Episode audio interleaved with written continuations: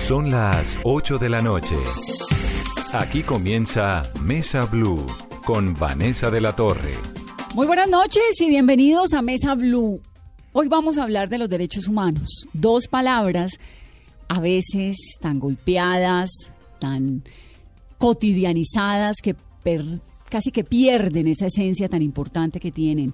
El Día de los Derechos Humanos se celebra el 10 de diciembre de cada año porque se conmemora que en 1948 la Asamblea General de las Naciones Unidas adoptó la Declaración Universal de los Derechos Humanos proclamando algo muy elemental y es que usted y yo y todos somos absolutamente iguales. Es un ideal común para todos los pueblos y para todas las naciones, con un compromiso, por supuesto, del mundo, de las Naciones Unidas y de los estados de garantizar que usted y yo, no importa el color de su piel, no importa su nivel de educación, no importa su etnia, no importa sus intereses, sus creencias políticas, sus posibilidades económicas, etcétera, tengamos exactamente los mismos derechos.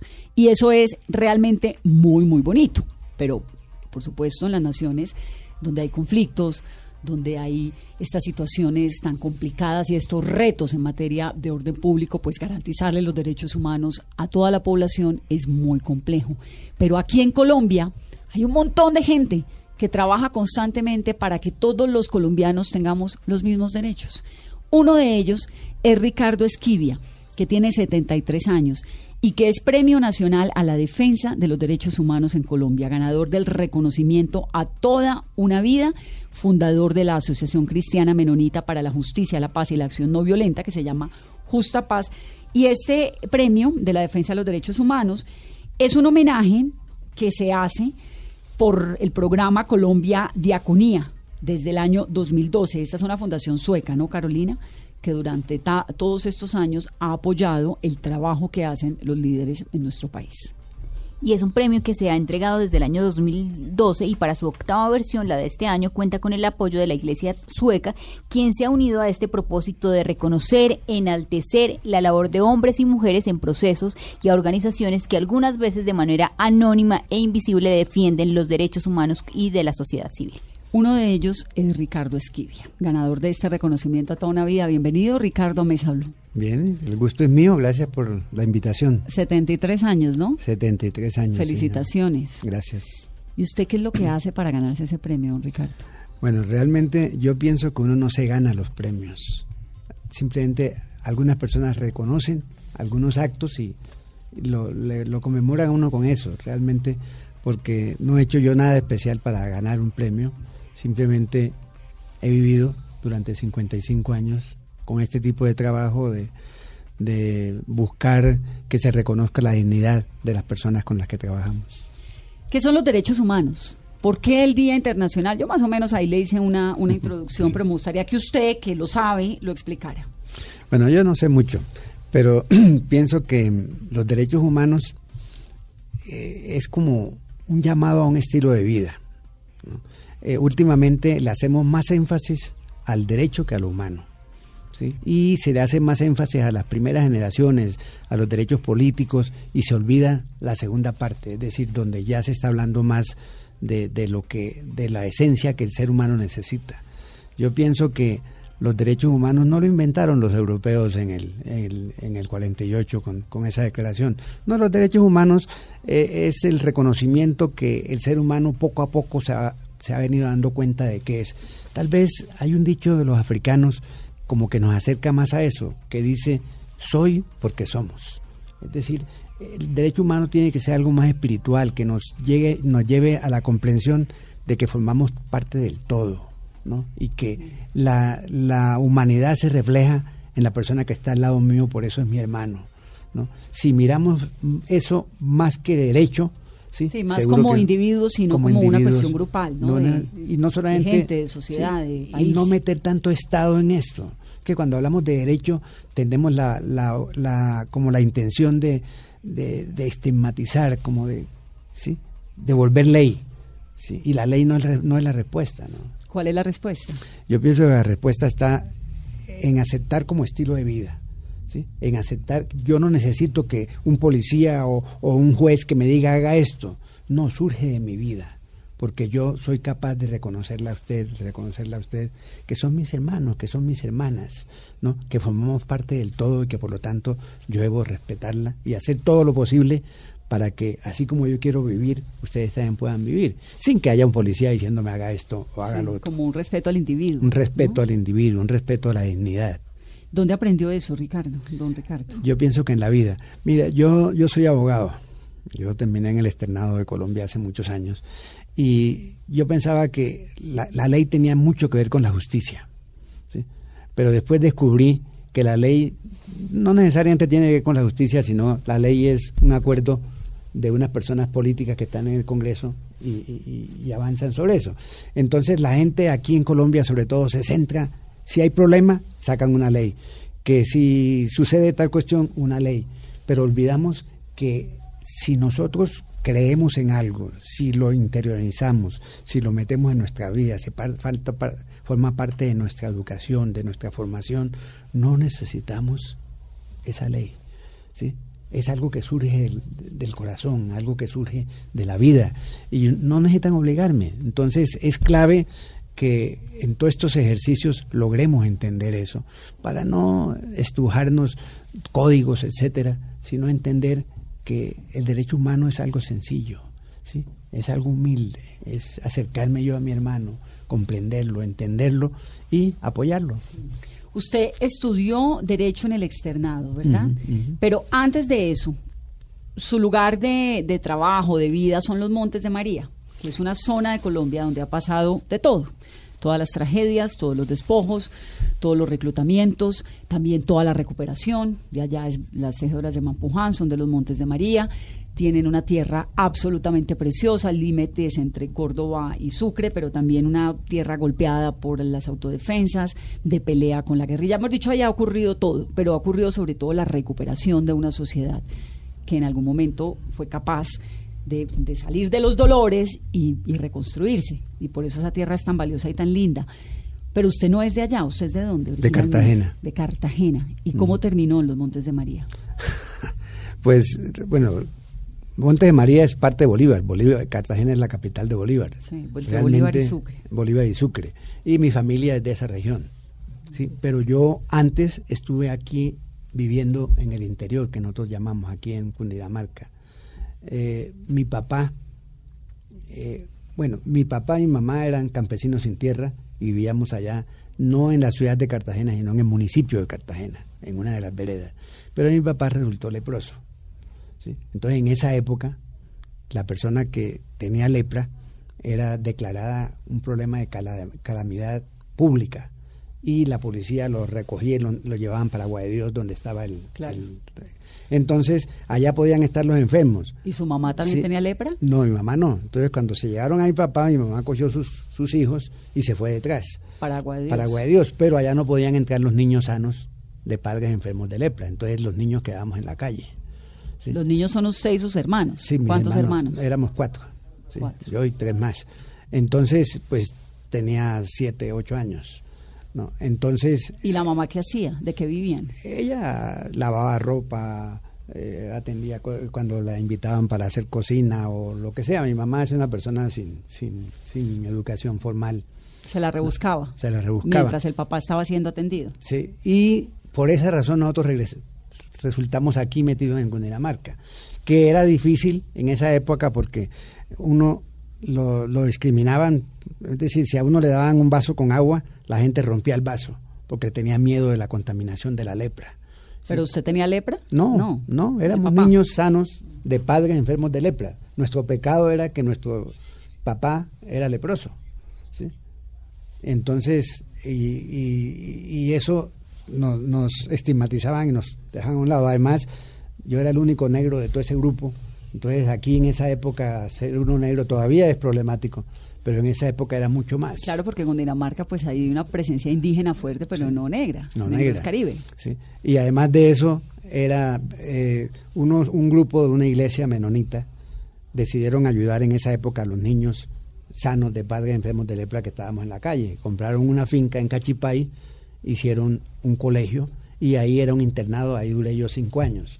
Entonces, pero entonces ya era un, una un colegio protestante.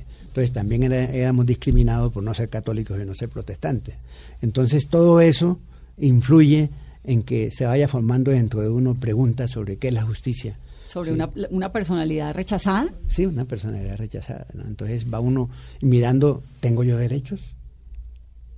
¿O no tengo derechos?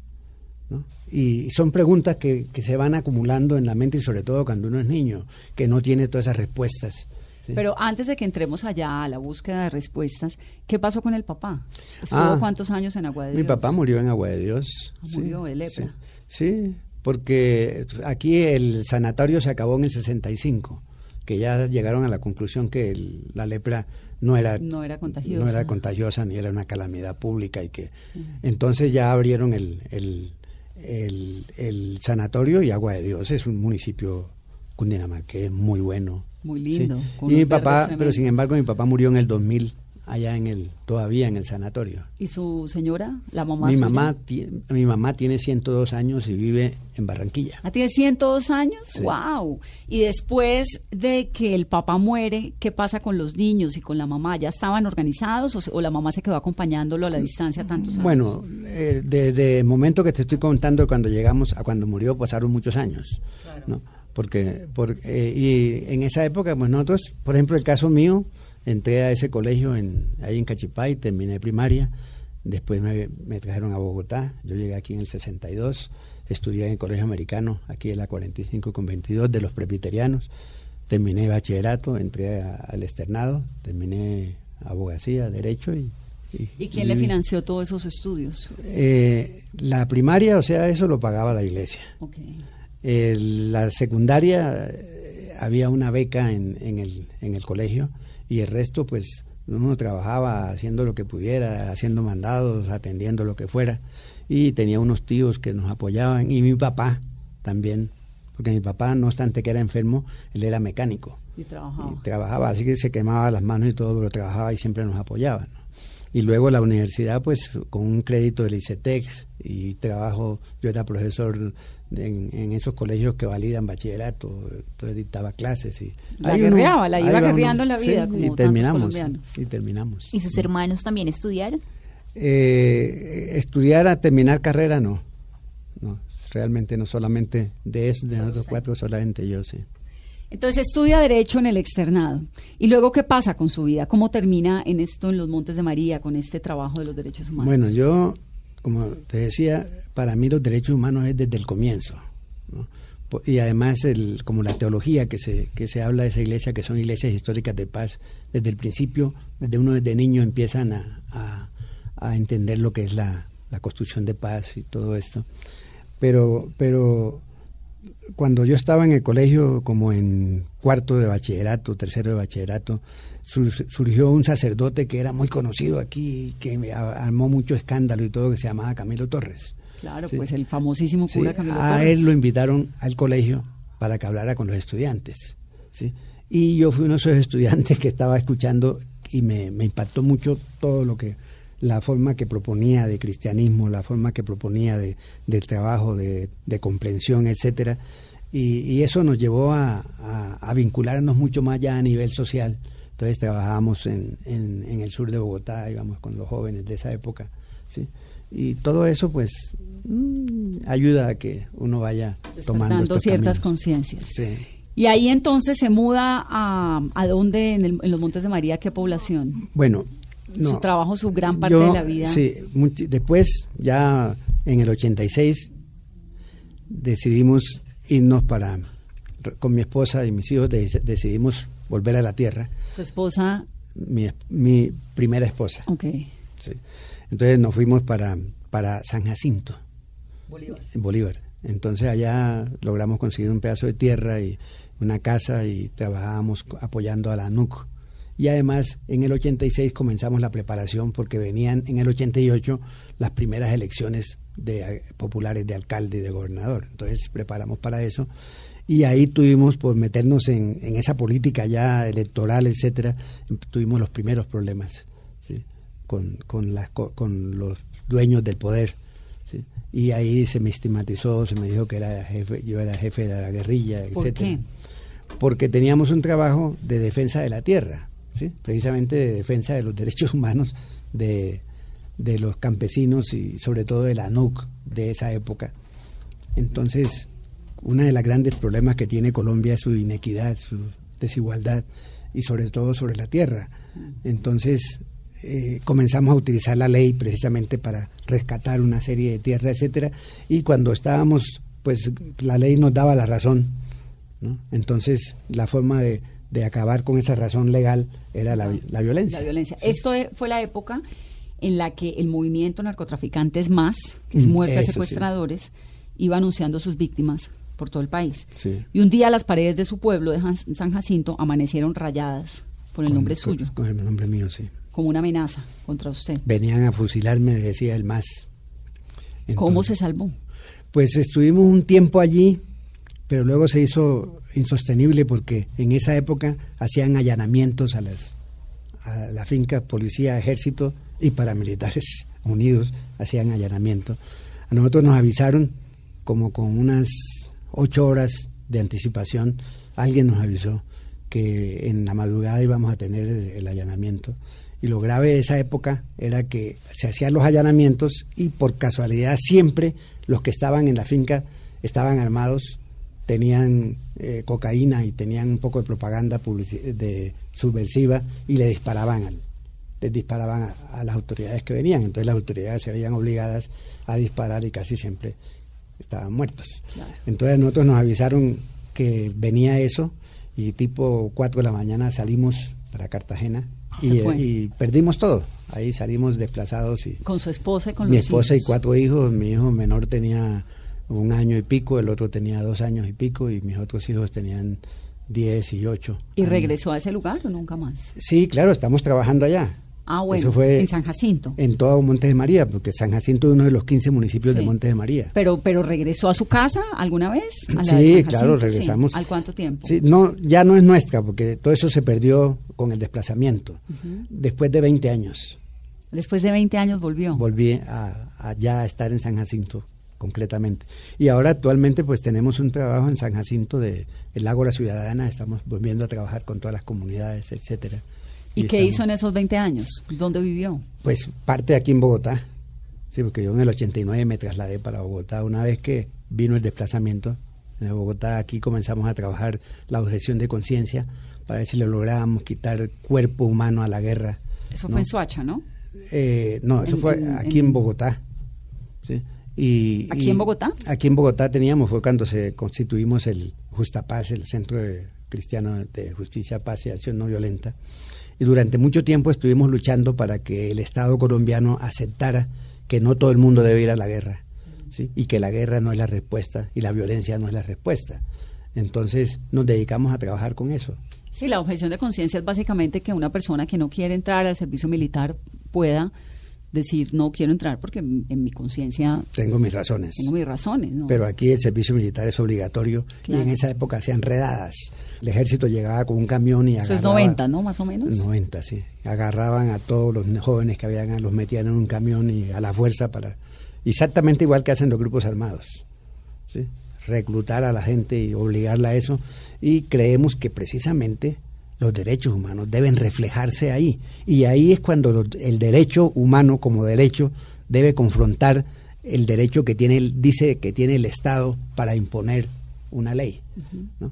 Entonces, pero para eso se necesita que los jóvenes sean conscientes ¿no? y hagan un pacto ético con la no violencia, donde se comprometen a nunca capacitarse para la guerra, no ser victimarios ¿sí? y de garantizarles a las futuras generaciones que va, va a haber tierra donde, donde, donde vivir los derechos que se están luchando por ahora. ¿no? Es la objeción de conciencia. Afortunadamente el Estado colombiano, después de nuestro, de unos 25 años de lucha, se logró que el Estado colombiano aceptara la objeción de conciencia. Ya hoy tenemos legalmente la objeción de conciencia. Gracias Aunque a ese comienzo de trabajo de ustedes. sí, gracias, no únicamente. No únicamente, Sí, claro, como claro, todos pero- los procesos importantes. Sí. Ricardo, y como ha visto estas marchas ya tres semanas en Colombia, en donde de fondo hay una reivindicación por los derechos humanos y también se ha dicho de algún sector que hay violación a los derechos humanos eh, por excesos del SMAT. Mire, aquí en Colombia como todo lo legalizan, ¿sí? y se, se, se, se encartona en una ley. ¿no? Eh, entonces, esas leyes en un momento determinado pretenden ser respuesta para, para todo esto. Pero la gente realmente no siente que con las leyes le den respuesta. Entonces, por ejemplo, ahora en este, en este tiempo, eh, las movilizaciones, yo siento que la gente está despertando. Durante un buen tiempo estuvo la, la conciencia como adormida por el conflicto armado. La guerra era excusa para todo. Y ahora que, que, bueno, se hicieron los acuerdos con la FARC y se trabajó toda esa cuestión, la gente empieza a mirar su derecho social. Empieza a mirar eso y empieza a perder el miedo y se empiezan a, a, a expresar. Yo pienso que estas movilizaciones a partir del, del, 21, pero todo lo que se está dando es un despertar, es un, es un símbolo de esperanza, en que la gente está empezando a pensar, ¿sí? a repensar y mirar que no todo está bien. Usted que ha vivido tantas cosas, que ha visto tanto, que le ha metido su vida, su juventud, su adultez a este país, ¿usted es optimista? Sí, yo soy optimista. Yo creo que nosotros necesitamos ser nosotros llamamos vigías de esperanza, donde utilicemos la matemática de el, el residuo y no la matemática del cero. La matemática del cero es cuando usted coge algo y lo multiplica por cero, siempre le da cero. Puede ser 20 mil millones de dólares, lo multiplica por cero, sí. le da cero. Pero cuando usted usa la, la matemática del residuo, un poquitico, ¿sí? eso le va multiplicando. Dicen los budistas que cuando lo poco se repite eh, permanentemente, pronto lo poco será mucho. ¿sí? Entonces, yo creo que hay motivos para ser optimista. Mire, yo, nosotros vivimos uno. en Cincelejo, vivimos en Cincelejo. Cincelejo es una ciudad, yo creo que de las siete capitales de los departamentos del Caribe, la ciudad que más ha sufrido es Cincelejo, una ciudad con unos 200 mil habitantes, de los cuales 100 mil son en desplazamiento que vinieron de precisamente de Montes de María. Y el, el jueves 21, ¿sí? por lo menos unas 20, 25 mil personas se manifestaron en Cincelejo. Jueves 21 de noviembre. De, de, noviembre. Eso para mí fue un llamado impresionante. No lo había visto nunca. ¿sí? Y la gente salió sin violencia, ¿sí? eh, en calma, ¿sí? hablando. Eso es símbolos de esperanza. Aquí mismo en, en, en, Bogotá, en las ciudades, en Colombia, yo no había visto, y yo soy un tipo que tiene 73 años de vivir en este país, ¿sí? yo no había visto realmente una reiteración de, de, protestas, de marchas, de peticiones. No hablemos solamente de protestas, de peticiones de la gente que se ha mantenido ¿no? y, y lo ha hecho en forma pacífica. Ahora que han sido provocados inclusive por la fuerza pública, ¿sí? Sí, ha habido unos brotes de violencia, de violencia, muy delicados, muy preocupantes y también unos, un, unos niveles de vandalismo contra el servicio público, pues que es muy criticable, ¿no? Pero si mira, si dejamos eso a un lado y miramos la situación, nosotros podemos pensar, este país está transformándose y hay señales cree? de esperanza, hay señales de esperanza. Yo creo que sí, yo creo que esto va a cambiar, no porque lo quiera el gobierno o lo quiera el Estado, es porque lo quiere la gente. Aquí estamos convencidos que la fuerza más grande que hay en una sociedad es, es el Estado.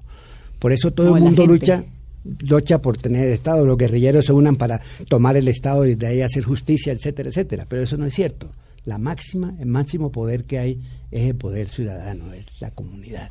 Cuando la comunidad descubra eso, dejará de dejarse comprar en las elecciones, dejará de, de, vender, de, su voto. de vender su voto, dejará de arrodillarse frente a los, a los funcionarios que son como semidioses, ¿no? Y, y van a, a, dar otra cuestión, no atacándolos ni declarándolos de corruptos en esa cuestión, sino simplemente ayudándolos a limpiar el vidrio y ver por dónde es que se deben trabajar y entender que los derechos humanos son precisamente eso. Y a esa esperanza, al, al optimismo que ve en Colombia, ¿hace falta un poquito de, quizá de confiar en el otro? Es que uno de los grandes problemas es que no se tiene confianza. Mira, yo, yo hablo de, de, que hay un SIDA social. ¿En qué consiste el SIDA social? Yo digo que es que es un síndrome de inmunodesconfianza adquirida. ¿sí? Nuestra gente vive de la desconfianza y es creada por un virus que es el miedo. ¿sí? Es el miedo que produce esa, ese, ese síndrome. Y ese miedo surge de situaciones de injusticia, de inequidad, de violencia. ¿No? Entonces, esa, eso afecta a nuestra gente y nuestra gente no cree. Por ahí hicieron una vez unas entrevistas y dice que por lo menos el 80% de los colombianos no creen en su vecino. Entonces uno de los grandes problemas que hay para que esto se transforme es la confianza. Es entender que somos, la humanidad estamos en los dos, que tú puedes ser mi interlocutor, pero aquí la gente tiene miedo de que lo engañen, porque lo han engañado mucho. Tiene miedo de que lo roben, tiene miedo de que lo ataquen, tiene miedo de que pierda su, liderazgo, tiene miedo de que pierda su, su, su puesto, tiene muchos miedos. Esos miedos no permiten que haya integración. Nosotros trabajamos precisamente en Monte de María porque uno de los grandes problemas que tiene la región no es el Estado, ni es la guerrilla, ni nada. Es la falta de confianza que la gente tiene sobre sí mismo. Entonces invitamos a algo que llamamos reencuentro entre iguales en. ¿Cómo recupera uno la confianza en la gente? Es difícil porque la confianza es algo que se va dando a través de la práctica. Por eso invitamos a reencuentros. Nosotros no hablamos tanto de reconciliación, sino de reencuentro, porque el reencuentro permite que los dos nos acerquemos y empecemos a convivir y tenemos lo mismo, de entender que tu interés particular y el mío particular debemos convertirlo en interés mutuo para que nos nos apoya a todos. Claro, también lo que pasa es que si en, algún momento uno no podía mirar a los ojos al vecino porque no sabe si es paramilitar, si es guerrillero, si es ejército, si me va a reclutar, me va a robar, me va a violar, me va a despojar o me va a que, pues se pierde la confianza. Y la confianza es como una copa de cristal que se quebró y péguela, a ver cómo cuánto se demora en arreglarla. Pero ahí es donde viene precisamente el trabajo. ¿Cómo logramos que los dos nos acerquemos y nos entendamos y nos comprendamos, y nos veamos a los ojos? O sin que no nos veamos a los ojos, como sea, pero que podamos entender que de nuestra cooperación común es que depende todo. Y que necesitamos hacer todo lo posible por ir creyéndonos, confiándonos. Pero uno tiene que ser, para ganarse la confianza, uno tiene que ser confiable. Claro. Y hay que cumplir. Y portarse como una persona confiable. Si yo te digo a ti, vamos a reunirnos a las 8 de la mañana, es a las 8 de la mañana. De acuerdo. No es que porque culturalmente, no es que allá culturalmente si decimos a las 8 es a las 10. No, señor. No, no, desde algo tan sencillo como eso. Como respetarle el tiempo al otro. Voy a hacer una pausa rápidamente para comerciales. Son las 8.27 minutos de la noche. Estamos hablando con el Premio Nacional a la Defensa de los Derechos Humanos en Colombia, con Ricardo Esquivia. Regresamos en breve, esto es Mesa Blue.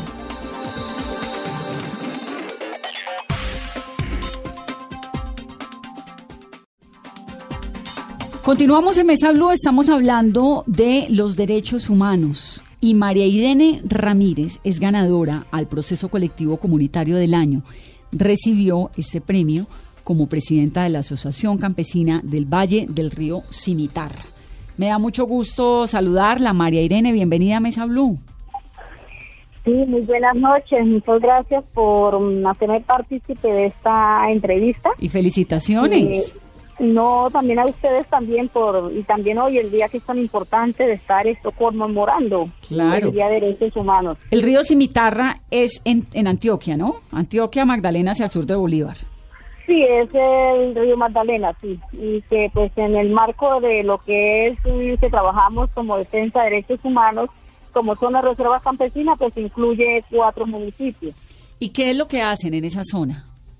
Bueno, en esa zona nosotros trabajamos todo el tema del derecho a la tierra como zona de reserva campesina, ya que hace cuatro de, de cuatro municipios trabajamos con proyectos productivos, trabajamos en toda la defensa de los derechos humanos, pero también en la defensa del territorio, en defensa del medio ambiente.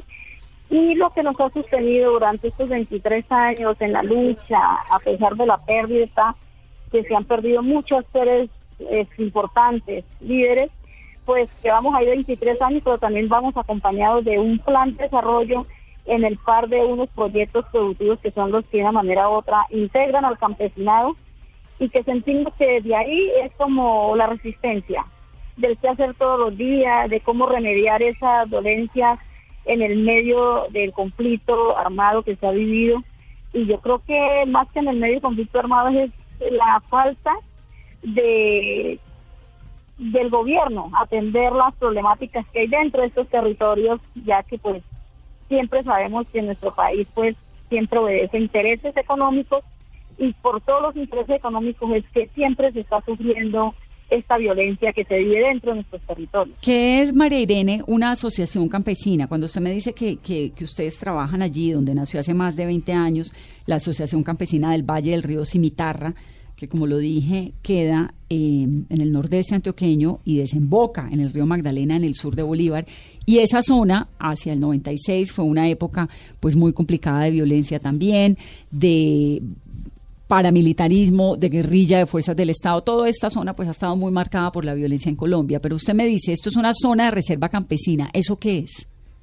Bueno, es una zona de reserva campesina, es donde habiten campesinos y que estemos esto dentro de esos territorios, ya que estamos dentro de unos territorios que hacen parte también de ley segunda, es donde un campesinado se marca un plan de, de, vida, donde se defiende a través de, del tema de derechos humanos, donde estamos plasmados y organizados en el marco de juntas de acción comunal, en el marco de, de proyectos productivos, en el marco de comités de todo lo que desde lo pesquero hasta lo ambiental está constituido esta asociación. ¿Y esa tierra es de ustedes o esa tierra es de quién? Esa tierra está en el marco, bueno, la zona de reserva campesina es una zona de reserva campesina que hablamos de, son de 25 mil hectáreas, pero eso cada, cada pedacito de tierra, como decimos, es propiedad de cada campesino. O sea, la zona reserva campesina viven, son campesinos que están allí eh, viviendo dentro de estos territorios, pero que de una manera u otra no tienen esto su propiedad escrita a su nombre. O sea, ellos están en el marco de una zona reserva campesina, pero que el Estado no ha tenido el interés de titularle la tierra a cada uno campesino. pero es una tierra que no se puede vender, que no se puede tampoco, eh, que se puede explotar, ¿verdad? Que se puede cultivar. Todo eso. Bueno, entonces, eso, bueno, entonces el marco de la zona de reserva campesina, ¿qué es lo que pasa con la zona de reserva campesina? Que constituidamente está amparada por una ley donde se dice de que no se pueden entrar multinacionales ni se puede vender a largas escalas de tierra para propietarios de ganadería, todo lo que tenemos que ver como empresas grandes. El campesino sí puede vender, pero dentro de un campesino que también sepamos cuál es su origen, que el campesino no venga a expropiar al otro campesino, sino que sea se puede hacer trueques por cambios de tierras.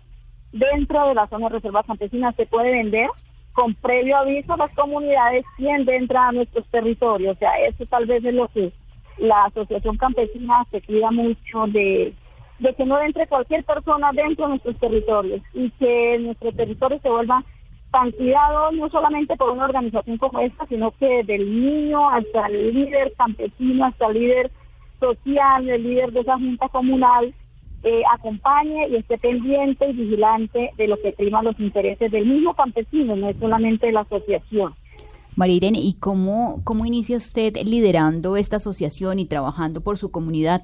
Sus padres eran desplazados y usted nació en medio de la violencia, en ver cómo mataban a sus vecinos, a sus amigos, como muchos de sus amiguitos quedaban sin papás. Sí, yo yo vengo de uno de un padre que es desplazado, de una mamá, inclusive mi papá es antioqueño, mi mamá es santanderiano, papá ya no existe, pero yo nazco en este territorio del Magdalena Medio, o sea, yo no nazco como desplazada, pero sí nazco de dos personas desplazadas que se encuentran, pero que sí me ha tocado vivir todo el conflicto tal vez desde que nací, porque mis papás lo que han, lo que hicieron fue correr y, y meternos en espacios como lo que llamamos campamentos de refugio, encuentros donde nos encontremos todos en las marchas esto que se hacían o que fueron tan grandes y nombradas en el país. Y también nos tocó enterrar muchísimos compañeros, amiguitos que no conocieron a su papá, pero que, que en el medio de todo este dolor nos hemos empezado a construir. Y yo como Irene empecé con este trabajo fuerte, fuerte a, través de lo que pasó con la asociación en el 2007. En el 2007 hay una historia que dice que la Asociación Campesina, por parte del señor Álvaro Uribe, pues él se trazó en su mandato acabar con la asociación y nos metió todo el tema de batallones para que se asesinara a 18 personas que eran hacían parte de unas comunidades, lo que marcan las reservas campesinas. Pero también esto persigue, acusa y señala a lo que hacía parte de la asociación campesina, como lo que es su junta directiva, que eran 12 personas al cual pues les tocó dejar sus territorios porque seis fueron, fueron encarcelados y los otros tuvieron que salir para otros países ser encarcelados mientras que se hacía la defensa para sacar los presos, pero también... ¿Encarcelados acusados de que de tener vínculos con la guerrilla?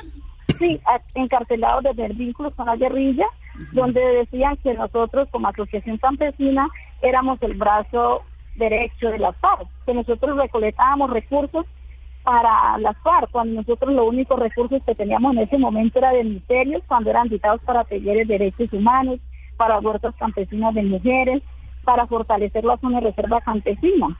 Entonces, eso fue muy difícil ellos comprobar y nunca han podido comprobar porque los recursos no entraban ni siquiera de nuestro país colombiano, eran recursos que llegaban de otra parte de las gestiones que, así, que hace la asociación. Y en ese momento estábamos viviendo, era prácticamente de la nada, manejando un proyecto tan pequeño que lo que único que nos ayudaba era a trabajar el tema de derechos humanos, que yo creo que ese proyecto fue el que esto proyectó la asociación. El que puso la asociación ahí a decirse, bueno, ¿qué es lo que estamos haciendo en derechos humanos? Y yo llego en el 2008 a la asociación a acompañar, pero en el medio de, yo digo, en medio de mi brutalidad, en medio de mi desconocimiento, porque yo vengo de un, de un campesino que yo no aprendí a leer ni a escribir porque yo no tuve la oportunidad de ir a, una escuela. O sea, ese fue mi derecho que me han violado toda la vida. Y donde mis hijos también han estudiado muy poquito, que bueno, afortunadamente mis hijos sí al menos hicieron la primaria. Pero es que yo no hice ni la primaria. Sin embargo, hemos aprendido, como decimos, en la escuela de la vida, que todos nos ha tocado aprenderlo con todo el sacrificio y leer y escribir porque, bueno, me he puesto como en ese, en ese, como en esa necesidad de que tengo que al menos aprender a leer y escribir y a sumar que, bueno, eso lo hace muy bien porque mi papá no lo enseñó. Pero es muy difícil que uno nazca en medio de esta violencia. No es la violencia que, que te estén ahí todos los días llevando y trayendo a las ciudades, sino que no tienes derecho ni al estudio, ni, ni de salud, ni nada. Todo esto se le ha violado a este campesinado dentro de esta zona de reserva campesina. Y ahora, actualmente, en esa zona de reserva campesina reciben el apoyo de quién? ¿Cómo funciona? ¿Cómo se financia el trabajo que tienen ustedes? Bueno, las, ahorita cómo estamos, yo creo que en el marco de todo el conocimiento y el reconocimiento que ha tenido la Asociación Campesina desde el premio eh, de paz que hubo a la Asociación Campesina, ese premio que nos dieron, en el 2010, yo creo que ese premio más que levantó. Ese fue el, Premio Nacional de Paz, ¿no? Sí, ese fue el Premio Nacional de Paz de Colombia que mm. levantó como esa, esa, ese perfil de la CDC, se levantó como ese reconocimiento. Y lo otro, pues sus proyectos producidos de una manera u otra, la gente empezó a mirar de qué manera nos sostenemos, de qué manera eso mantenemos en nuestra región. Entonces nos mantenemos con los proyectos de ganadería, los proyectos de traficio, de arroz, eh, porque todo eso lo tenemos marcado dentro de nuestra zona de reserva campesina, mm. pero también la solidaridad de la gente, de la gente con el que no tiene el poquito, pues se le ayuda, con las tiendas comunitarias que se montaron, con las cooperativas que también crecieron con el campesinado, pero que también fueron despedidas por los paramilitares en conjunto con el ejército. son muchas cosas que nosotros decimos, cómo las hemos vivido y cómo las hemos soportado y cómo hemos sobrevivido, hemos reído, hemos sacar adelante a todo este trabajo que se ha hecho. Yo creo que la Asociación Campesina siempre se pensó en un proyecto muy grande, un proyecto de vida donde esta zona de reserva campesina nos brindaba esa protección. Y esa protección nos la brindaba era a través de mantenernos unidos y fuertes y coordinados dentro de un territorio que lo único que nos espera es cuidarlo. En el otro marco que hoy hoy es otra hoy es otra lectura y de verdad que estar hablando hoy de toda esta historia que nos ha pasado, es decir, todos estamos en otro marco y estamos hablando de unos acuerdos de paz a los cuales nos estamos peleando, pero que también tenemos un reconocimiento muy amplio al cual nos ha abierto muchas puertas. Sí, Habla, le, voy a preguntar, doña María Irene, lo mismo que le pregunté a don Ricardo hace un momento. Con todo ese pasado que usted nos cuenta, con esos dolores, con esa lucha por organizarse en torno a una sociedad comunitaria, eh, de campesinos, de productores, con todo lo que han vivido, ¿usted tiene esperanza hoy en día? ¿Cómo ve el, momento actual de Colombia? Mira, yo sí tengo muchas esperanzas, pero muchísimas. Yo creo que, yo creo que el país está por fin despertando. Creemos, como dice el compañero, que lo admiro porque es un compañero, como dice el un defensor de toda la vida, esto, nosotros tenemos mucha esperanza, yo creo que habrá mucho más que antes, porque antes creíamos también en esa esperanza y creemos que ahorita el país está despertando, lo estamos viendo por medio de tanta eh, la gente, ya no solamente es el campesino, ni es solamente el indígena, ni es solamente los, los negritos, no, esto estamos, todo el mundo estamos saliendo a las calles, estamos uniendo nuestros esfuerzos, pero también estamos atravesando eh, por un despertar de todo un pueblo. Y yo creo que eso es una oportunidad que se nos va a dar este año que entra. Lo otro también que tenemos nosotros como mucha esperanza es que estamos en el marco de unas alcaldías que hacen parte de muchos territorios que va a ser fácil manejar un poco eh, nuestros territorios, de buscar otras salidas y otras alianzas. La situación de orden público, ¿cómo está en su zona? Bueno, aquí en nuestra zona se puede decir que está esto, se podría decir que estamos en un 70, 80%, yo creo que un 80%, porque como ustedes saben, nosotros hacemos parte en nuestra zona de reserva campesina, hay dos espacios territoriales donde están los, los señores que hacen parte ahorita del nuevo partido, como decimos las FARC, y al cual pues también se está articulando mucho trabajo con ellos, hay mucho acompañamiento también por parte de la de la MAPODEA, por parte de las Naciones Unidas. Entonces, todos esos reconocimientos y todo ese trabajo que hay ahí articulado dentro de estos conocimientos, dentro de estas experiencias que ya las conocen, todas estas acompañantes que han habido, el acompañamiento internacional humanitario, pues eso ha hecho también que el campesinado sintamos que es posible vivir, que es posible soñar, que es posible seguir reclamando ese pliego de, de que se hizo y que se firmó dentro de los acuerdos de paz. Mm. Y hoy día estamos diciendo, no estamos celebrando, sino conmemorando un día más. Yo creo que los, los, los premios de derechos humanos nos abre muchísimos espacios para seguir soñando, para que esos hijos y hijas que están creciendo esto tengan otro sueño más diferente, que no cuenten esta historia dentro de ellos, sino que la cuenten qué pasó y por qué estamos acá y que somos parte de esa historia, pero no la vivan porque es muy difícil no contarla y que la haya vivido. Es más duro porque eso nos causa más dolencias. Eh, sí, un problema mental difícil que a veces uno nunca deja de ponerse triste, de pronto salirse de una lágrima porque cada vez que uno está hablando de lo que le pasó, está volviendo a recordar lo que le pasó. Pero es muy esperanzador su mensaje de optimismo. Me gusta que ahí... Que ahí una sensación grata de futuro en esta cabina. Doña María Irene, la felicitamos y le mandamos un abrazo y felicitaciones por ese premio colectivo al año del año al trabajo comunitario. Y a todos allá también, o yo a esto, Sabina, a ti también y a todos los compañeros que ganamos el premio, pero también a los que han hecho parte de esa defensa de nuestro país colombiano. También un abrazo y que sigamos luchando por ese derecho, que es único derecho por el que tenemos que luchar, por la vida y por todo lo que nos mueve dentro de nuestro ser humano. Gracias, doña María Irene. Un abrazo. Gracias. ¿Cuántos años tiene María Irene, Ricardo?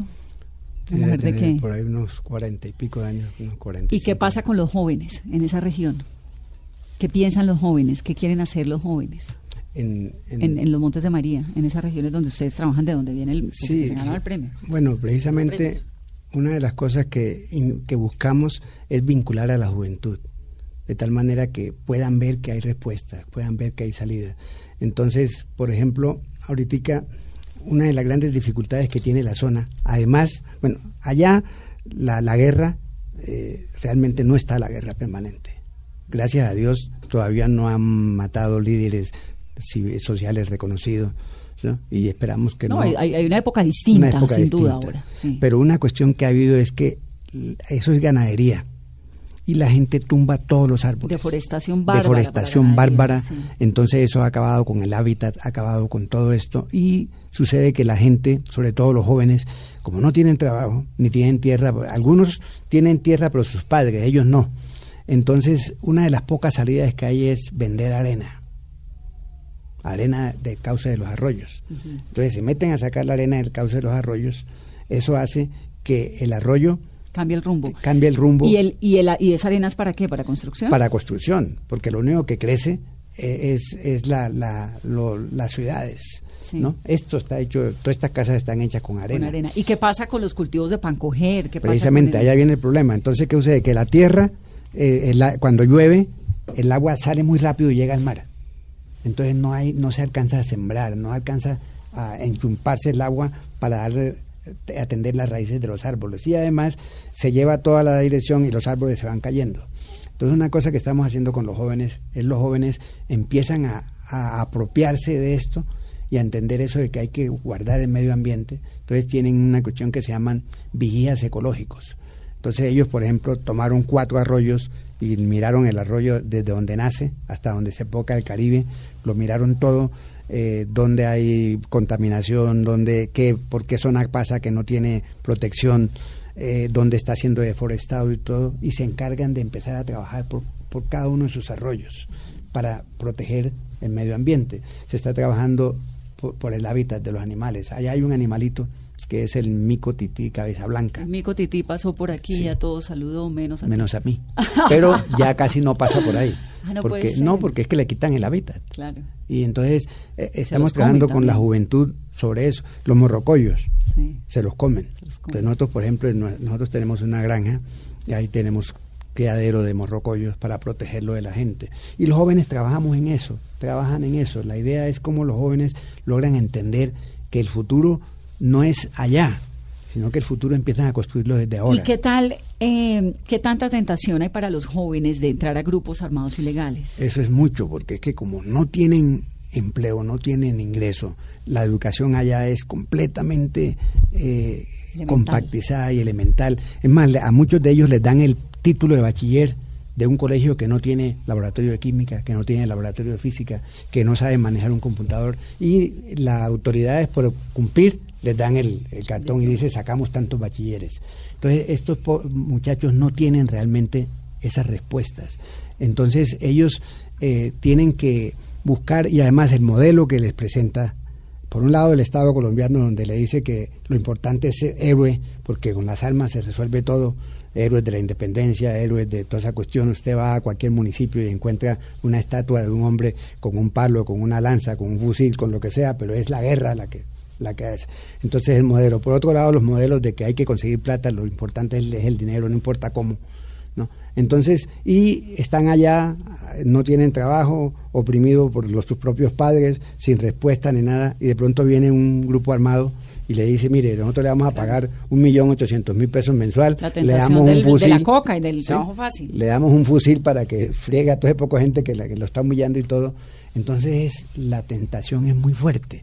Entonces, tenemos que buscar formas de tal manera que podamos contrarrestar eso, ¿no? Para que la juventud vea que La- sí la- es posible. contrarrestar la ausencia de oportunidades.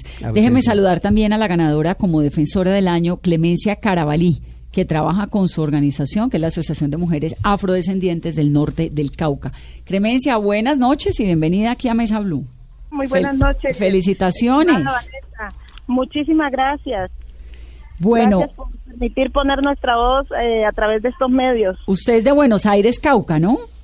Sí, efectivamente. ¿Y qué es lo que ha hecho en su vida para ganarse ese premio? Han pasado 30 años trabajando profundamente con las mujeres de raza negra de Buenos Aires, que además esa, esa es una región de una fu- fuerza indígena muy grande, ¿no? El Cauca. Así es, el norte del Cauca se caracteriza por la fortaleza de las dinámicas organizativas étnico-territoriales, Ujú. quienes día a día eh, trabajamos por la defensa y reivindicación de los derechos humanos y étnicos, que a pesar de que hace muchísimo rato nos los, nos los, la- los logramos, los ganamos como pueblos, lamentablemente hasta hoy no gozamos de las condiciones para hacer efectivo esos derechos. Seguimos viviendo muchísimas vulneraciones a los mismos. Y bueno, eso es lo que nos, nos alimenta, no- lo que nos da la fuerza, porque creemos que este país y especialmente esta región es muy diversa, muy rica, es una región, es un país donde, que, donde cabemos todos y todas, pero que lamentablemente por los intereses eh, de unos pocos eh, y por la guerra que se ha ensañado en nuestros territorios ha hecho imposible que podamos vivir en paz eh, en un país y en una región donde eh, todos podamos eh, ser comunidad, ser, eh, hacer y estar. A, a Clemencia le dicen Clema, Carolina, y Clema montó una asociación en 1997, o sea, hace ya veintipico de años, donde trabaja con mujeres, básicamente. ¿Todas las mujeres con las que usted trabaja son afrodescendientes?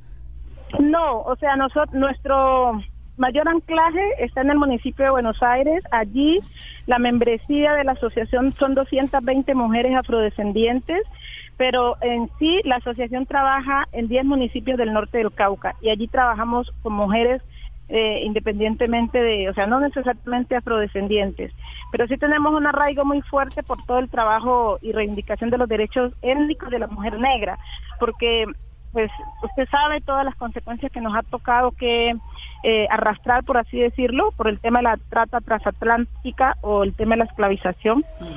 Y eso ha generado una profunda, eh, no solo discriminación para la población negra y pues para nosotras las mujeres se nos hace mucho más compleja todas esas prácticas discriminatorias que con las que a día a día nos toca pues eh, bregar, ¿no?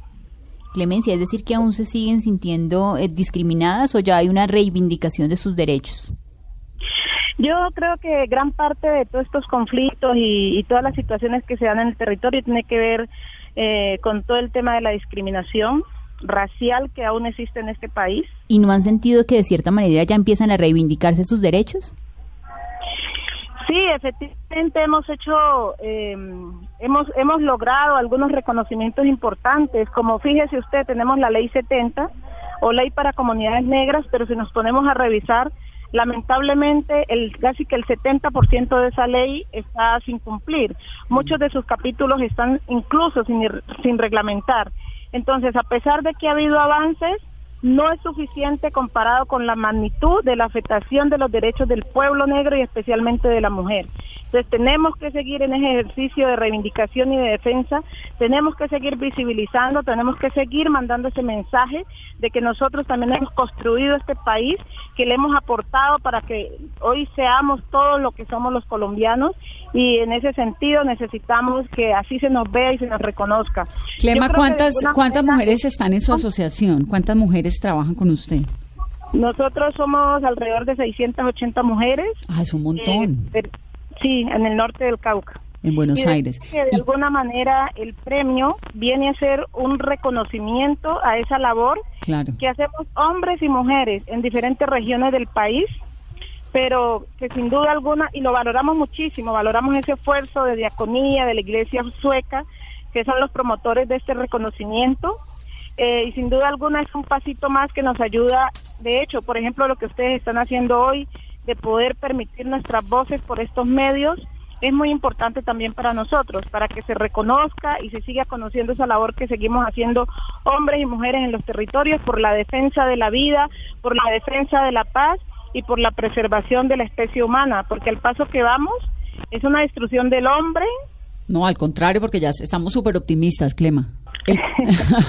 El, premio está financiado, lo contamos al comienzo, por el programa Colombia Diaconía que apoya desde el año 2012 con el respaldo de la Iglesia Sueca estos proyectos en nuestro país. Son 600 y pico mujeres, me estaba contando, y esas mujeres qué hacen, de qué viven. Bueno, nosotros trabajamos bajo tres líneas estratégicas. La primera tiene que ver con todo el tema de defensa eh, de derechos humanos y étnico-territoriales. El segunda, la segunda línea tiene que ver con el empoderamiento de las mujeres para garantizar una participación más efectiva en todos los espacios de construcción que estamos conscientes que tenemos que seguir participando y abriendo y generando esos espacios. Y la tercera línea de trabajo tiene que ver con todo un tema de autonomía económica de las mujeres. Nosotros creemos que si este tema de la autonomía económica de las mujeres no se, no se atiende, no se resuelve, es muy difícil garantizar los otros elementos que necesitamos eh, nosotros las mujeres, el tema de la participación, el tema de la defensa del territorio. Yo defiendo el territorio cuando estoy arraigada a él, cuando tengo efectivamente allí algunas unas raíces y justamente el conflicto armado, el desplazamiento lo que ha hecho es arrancar esas raíces de la gente negra, arrancar esas raíces de las mujeres con el territorio. Y desde la organización lo que estamos haciendo es volver, ¿sí? recuperar esas raíces. Clema, esta, esta autonomía económica es que ustedes que cultivan, ustedes que producen, qué artesanías hacen o cómo están organizadas para apoyarse económicamente. Nosotros trabajamos básicamente bajo el esquema de la finca tradicional, eh, de la finca tradicional afrodescendiente que es un espacio de articulación de diferentes especies que nos permite, por un lado, conservación ambiental, por otro lado, generación de ingresos y por otro lado, el tema de la seguridad alimentaria. Entonces, en ese sentido, planteamos parcelas conformadas por cultivos como café, plátano, frijol, maíz, hortalizas y también la especie, las especies pecuarias que son necesarias para el tema de la seguridad alimentaria, como la gallina, los cerdos, en fin, dependiendo de, la, de las condiciones, porque también tenemos una, una situación de falta de tierra muy grave y se limita, limita precisamente pues eh, que podamos hacer todas estas actividades de manera integral. ¿Y entre ustedes hacen intercambio de productos o venden o hay unos mercados o qué o cómo lo cómo se negocian? Ese precisamente es un gran cuello de botella que tenemos, el tema del mercadeo, pero estamos buscando alternativas para atenderlo y empezamos ya por hacer unos ejercicios de intercambio entre nosotras. De hecho, el pasado 10 de noviembre hicimos nuestro primer ejercicio de intercambio comercial entre alrededor de unas 500 mujeres, donde la una trajo su plátano, la yuca, el huevo, el café, el frijol, y entre nosotras yo vendía huevo y mi compañera eh, eh, y compraba café y la compañera me compraba huevos, en fin. ¿Y los maridos qué hacen? Muy bonito. Bueno, ellos también nos ayudan, por supuesto. Ellos están ahí al lado de nosotros, nuestros hijos, porque el trabajo hay que hacerlo de manera integral. Lo que hay que reconstruir, lo que hay que fortalecer es la familia, es la comunidad, es el proceso organizativo, es el tejido social. Entonces, este es un ejercicio que lo hacemos de la mano también con ellos.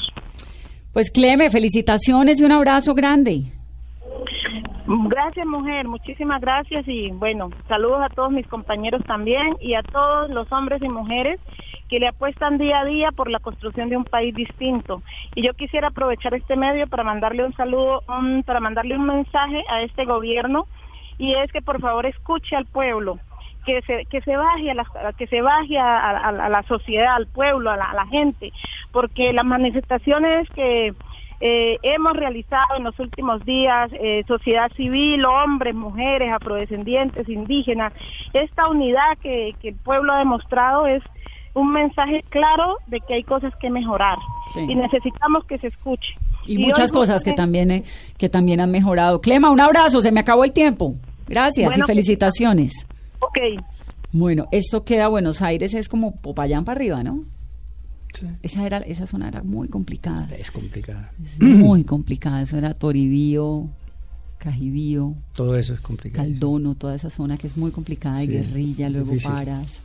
Ahí fueron los, el ejército, los 11, ¿se acuerdan los 11 militares asesinados en algún momento en el proceso de paz que pusieron a tambalear tanto el proceso de paz?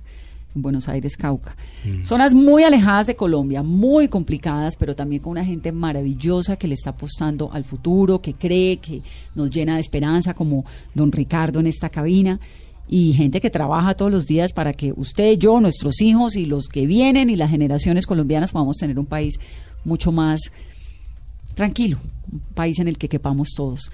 Don Ricardo, gracias y felicitaciones. Gracias a ustedes por ¿Cuál es el secreto suyo para mantenerse así de bien? Necesito encontrarlo para continuar. pues con mamá de ciento, ¿qué? 102 años. ¿Y está regia? Está bien, ella habla, lee sin, sin gafas. ¿En serio? Sí, ese, esa, en esa época como que la comida, el agua, todo era como, como mejor. No sé, pero en la suya también, porque yo lo veo muy bien. Bueno, gracias por decir eso. Eso es bueno. Aquí siempre bienvenido. Esto es Mesa Blue. Que tengan una muy feliz noche. Gracias.